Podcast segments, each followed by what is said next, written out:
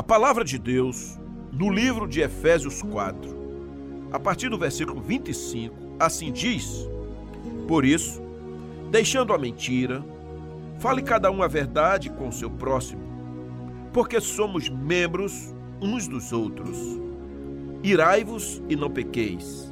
Não se ponha o sol sobre a vossa ira, nem deis lugar ao diabo.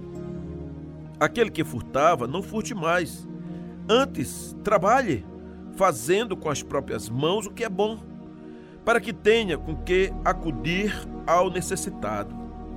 Não saia da vossa boca nenhuma palavra torpe, e sim unicamente a que for boa para edificação, conforme a necessidade, e assim transmita graça aos que ouvem.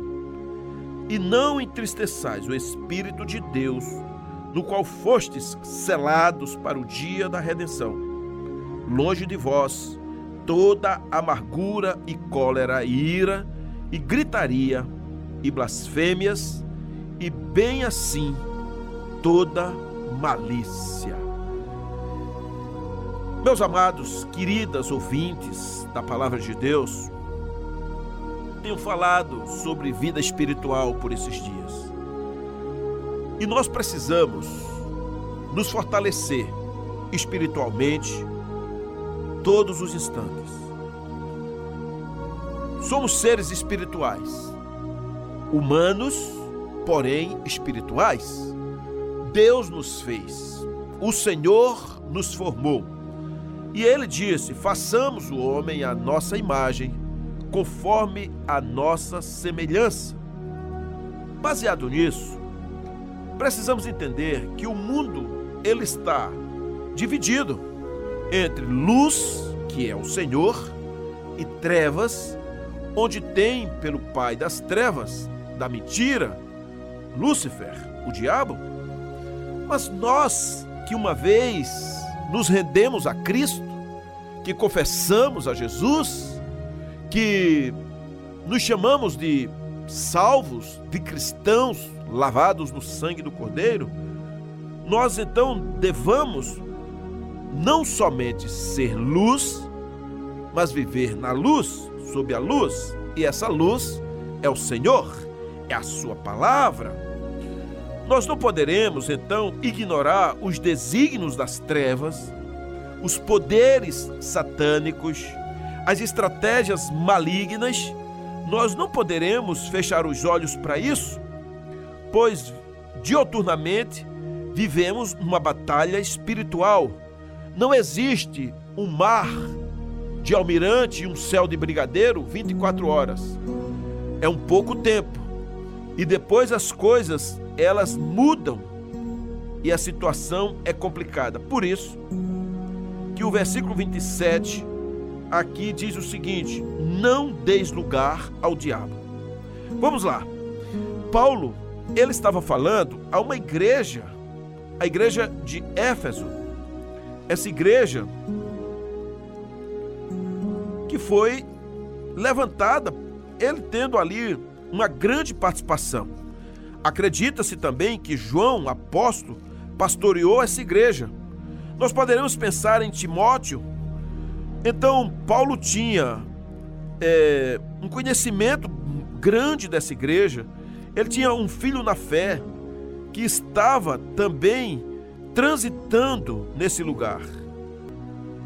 Quando João estava em Pátamos, ele recebeu a visão quem era Éfeso. E naquele tempo, ou seja, depois da partida de Paulo, diz a tradição que João, ele, ele sai de Pátamos e ele morre em Éfeso. Ele volta já muito velho, a liberando os 100 anos para morrer em Éfeso. E o Senhor cita umas, algo a respeito dessa igreja em Apocalipse 2, onde ele diz no versículo 2: Conheço as tuas obras, tanto o teu labor como a tua perseverança, e que não podes suportar homens maus, e que pusestes à prova os que a si mesmos se declaram apóstolos e não são, e os achaste mentirosos. E tens perseverança e suportaste provas por causa do meu nome e não te deixastes esmorecer. Mas essa igreja foi aquela que foi advertida pelo Senhor já depois da morte de Paulo, quando o Senhor disse assim: Tenho, porém, contra ti que abandonaste o teu primeiro amor. Lembra-te, pois, de onde caíste, arrepende-te e volta à prática das primeiras obras. E se não venho a ti, moverei do seu lugar o teu candeeiro, caso não te arrependas. Olha só que coisa interessante. Eu estou lendo a carta de Éfeso de uma igreja que amava o Senhor, que tinha um ensino, uma doutrina apostólica fantástica, porque os seus pastores receberam uma instrução coerente, uma instrução poderosa, com homens que amavam a Deus, que, que, que nós poderemos chamá-los de pais da igreja. E agora, essa igreja, passado alguns anos, ela, mesmo sendo zelosa doutrinariamente, ela sabia e tinha uma visão daqueles que se aproximavam e às vezes traziam uma apostasia embutida, uma mentira. Ela, é, essa igreja conseguia discernir aqueles, especialmente que se passavam por apóstolos, mas eram desmascarados na igreja de Éfeso. Porém, existia uma outra coisa uma igreja ortodoxa, uma igreja apostólica, mas uma igreja fria no amor. Olhava agora para o Senhor já com uma paixão de segunda categoria. E o Senhor repreende essa igreja e diz: Tenho, porém, contra ti que abandonaste o teu primeiro amor. O que aconteceu com essa igreja? Então, há uma exortação agora de Paulo aqui no versículo 25, ele diz assim: Por isso, deixando a mentira, fale cada um a verdade com o seu próximo. Então Paulo percebia alguma coisa nessa igreja que caminhava para uma coisa, uma questão perigosa. Era um esfriamento no primeiro amor. Lembram-se vocês que o mandamento do Senhor é: amarás ao Senhor teu Deus de todo o teu coração, com toda a tua alma, com toda a tua força, com tudo que você vier a fazer, amarás ao Senhor teu Deus. Ou seja, o meu primeiro amor é do Senhor. As primícias da minha vida pertencem ao Senhor. Por isso que, ah, seja no trabalho, sejam nas concessões, nas gratidões, sejam nos bens, no dinheiro, a primeira parte pertence ao Senhor. Será que você entende isso? Pertence ao Senhor, é dele. Então agora, essa igreja, ela foi ensaiando uma trajetória complicada e agora estava deixando o primeiro amor, mas para isso Paulo exorta antes, deixando a mentira. Fale cada uma a verdade com o seu próximo. Por que deixando a mentira? Pastor, crente mente, mente é tanto que Paulo fala aos crentes. E tem gente que gosta da mentira, que esconde a mentira, que fala, anda pela mentira. E aí a mentira tem um pai, o pai dela é o próprio diabo, e o diabo, quando está tendo vantagem com um produto, é, com uma escola, com uma doutrina, com um ensinamento que saiu dele, já sabe no que vai dar. Não é isso? Então, gente, eu quero exatamente, é, depois deste preâmbulo, falar algumas situações. Primeiro, não deem lugar ao diabo. Satanás, ele se apoia em pessoas que não confessam seus pecados, que não abandonam seus pecados, que andam na mentira, que apoiam de uma certa forma as trevas, que brincam com coisas que se distanciam do Senhor. O diabo, ele não vai brincar porque você é uma pessoa que declara Jesus, que tem salvação. A Bíblia diz em 2 Coríntios 5,17 que se alguém está em Cristo, é nova criatura. As coisas antigas já passaram. E o que quer dizer isso? Você não pode valorizar as coisas antigas. Relacionamentos. Ah, pastor, eu era espírita, eu era do candomblé, eu era uh, satanista, eu era disso. Ok, era. Mas você agora declara Jesus como seu único Senhor e Salvador. Não importa de onde você veio, o que fazia, se era ateu, materialista, você agora é de Jesus. Então não dê lugar ao diabo. Então há uma grandeza de Deus na sua vida. Creia, viva o primeiro amor do Senhor e exerça em Cristo uma fé pujante. Você foi ressuscitado dos mortos e o Senhor te fez assentar-se à direita dele nas regiões celestiais, muito acima de todo governo e autoridade, poder e domínio, e de todo nome que se possa mencionar, não apenas nessa terra, mas também no que há de vir. Deus colocou todas as coisas debaixo de seus pés e o designou cabeça de todas as coisas para a igreja, que é o seu corpo, a plenitude daquele que enche todas as coisas em toda e qualquer circunstância. Paulo fala isso logo no primeiro capítulo de Efésios. Sabe de uma coisa? Como diz Francis Folkes, Cristo é dado à igreja e para o benefício dela, um cabeça, que é também sobre todas as coisas para a igreja. Então, queridos, a igreja de Jesus Cristo, que é formada de gente lavada no sangue de Jesus, como eu e vocês, a igreja tem autoridade e poder para superar toda oposição maligna. Sabe por quê? Porque quem lidera a igreja é o Senhor Jesus Cristo. Ele é o cabeça. Não pode haver um corpo rebelde. Não pode haver um segundo amor.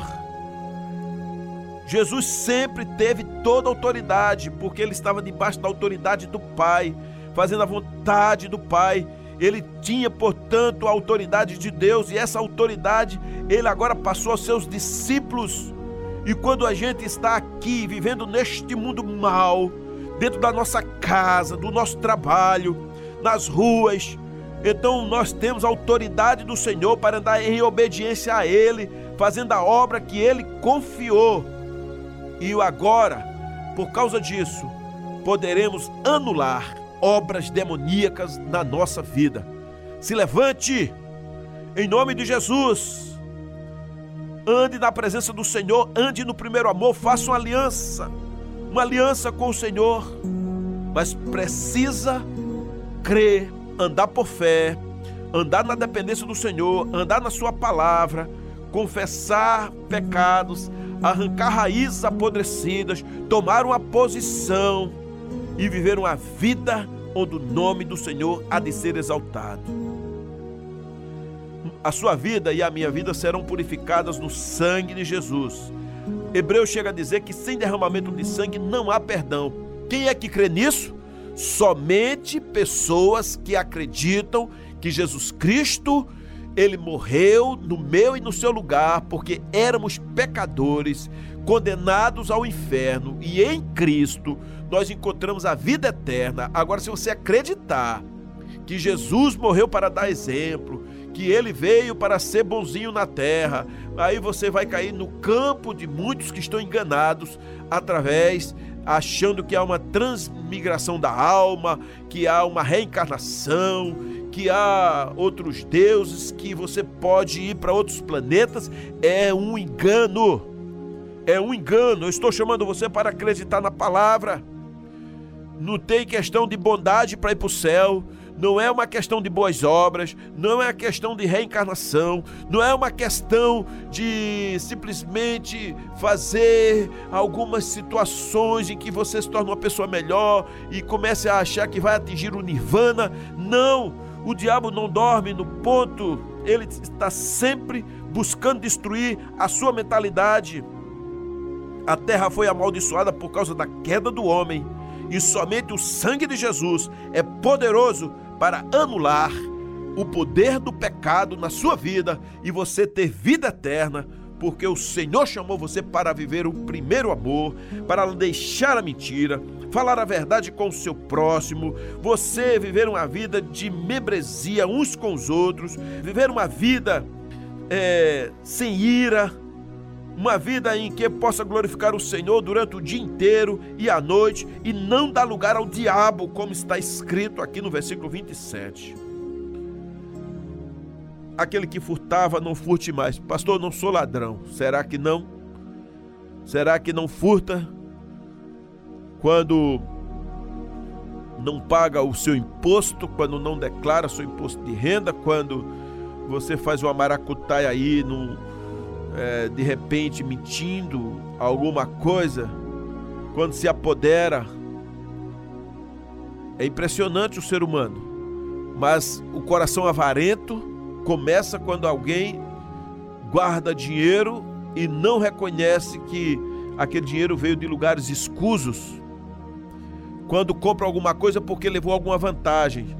Uma vez perguntaram a João Batista: O que é que eu devo fazer? Ele disse: Contentai-vos com o vosso soldo. Ou seja, pare de trapacear, de levar vantagem, de aceitar propina, de enganar os outros. Viva com pouco, mas viva feliz. Viva numa casa de chão batido de barro, mas viva feliz. Bote sua refeição numa bacia que era de doce de leite porque não tem prato, mas viva feliz. Ande a pé, mas viva feliz. Ou tenha tudo. Tenha uma casa de última geração, tenha um carro de última geração, tenha dinheiro poupado, tenha o melhor plano de saúde, mas seja honesto. Não deis lugar ao diabo. Fale a verdade, não furte mais. Trabalhe com as próprias mãos e viva daquilo não saia da vossa boca nenhuma palavra torpe, palavrão, palavras chulas, palavras malditas, palavras justiceiras e não justas. Paulo está dizendo: não saia da vossa boca nenhuma palavra torpe, sim unicamente a que for boa para edificação, conforme a necessidade. Ou seja, você vai falar, ainda sendo palavra boa, só deve falar conforme a necessidade. Qual o problema que você tem com a sua língua? Qual o problema que você tem com a sua mente, com o seu coração? Qual o problema que você tem com suas mãos nervosas e seus pés ágeis? Tenha cuidado. Então comece a anular a força demoníaca na sua vida. Renuncie alianças malignas. O Senhor disse lá em Mateus 16, 19: Eu lhes darei as chaves do reino dos céus. E o que você ligar na terra será ligado nos céus, e o que você desligar na terra será desligado nos céus. Será que você consegue se ligar nisso? O que é que você anda ligando na terra que está fazendo efeito nos céus? Porque se você liga uma coisa ruim aqui na terra, vai ter um efeito nos céus e poderá estar trazendo juízo para você e a sua casa. Se você liga bênçãos na terra, então também será ligado nos céus e você estará redundando em graça, favor e misericórdia da parte de Deus na sua casa e na sua vida. Então, toda libertação passa por uma ação, passa pela sua boca, passa por aquilo que você está ligando. Então, anule as forças das trevas e potencialize as forças da luz. Consagre a Deus a sua vida e se consagre a Ele. Viva um avivamento no seu coração. Viva um avivamento na sua vida, no seu ser, na sua trajetória, é, na maneira de você viver, na sua família. Diz a palavra em Atos 19: Muitos dos que creram vinham e confessavam e declaravam abertamente suas más obras grande número dos que tinham praticado ocultismo reuniram seus livros e os queimaram publicamente. Calculado o valor total, este chegou a 50 mil dracmas. Dessa maneira, a palavra do Senhor muito se difundia e se fortalecia.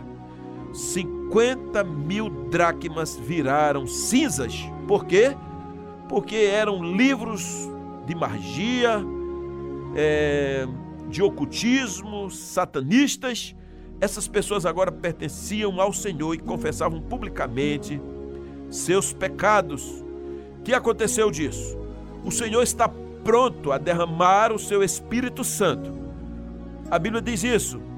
Os seus filhos e as suas filhas profetizarão, os velhos terão sonhos e os jovens terão visões. Até sobre os servos e as servas derramarei do meu espírito naqueles dias, diz o Senhor em Joel 2, 28 e 29. Eles derramarei do meu espírito sobre todos os povos. Então o Senhor quer celebrar, o Senhor quer realizar. O Senhor quer seus filhos vivos profetizando. Ele quer que os sonhos retornem, que os jovens tenham visões, que o nome dele seja glorificado. Então, em nome de Jesus, queridos, andem na verdade. Fale a verdade com o seu próximo, largue a mentira, largue a ira, largue o falatório profano. É, cuidado com suas mãos, não fique agindo erroneamente. Faça uma limpeza espiritual na sua vida, na sua casa, na sua família. Purifique-se hoje. Ouça o Senhor falando ao seu coração o que Josué disse lá no capítulo 3, versículo 5: Santifiquem-se, pois amanhã o Senhor fará maravilhas entre vocês. Aleluias! Louvado seja o Senhor na sua família. Entregue-se a Ele, rendam-se a Ele, vivam para Ele. Louvado seja o nome do Senhor, queridos amados irmãos e amigos, em nome de Jesus.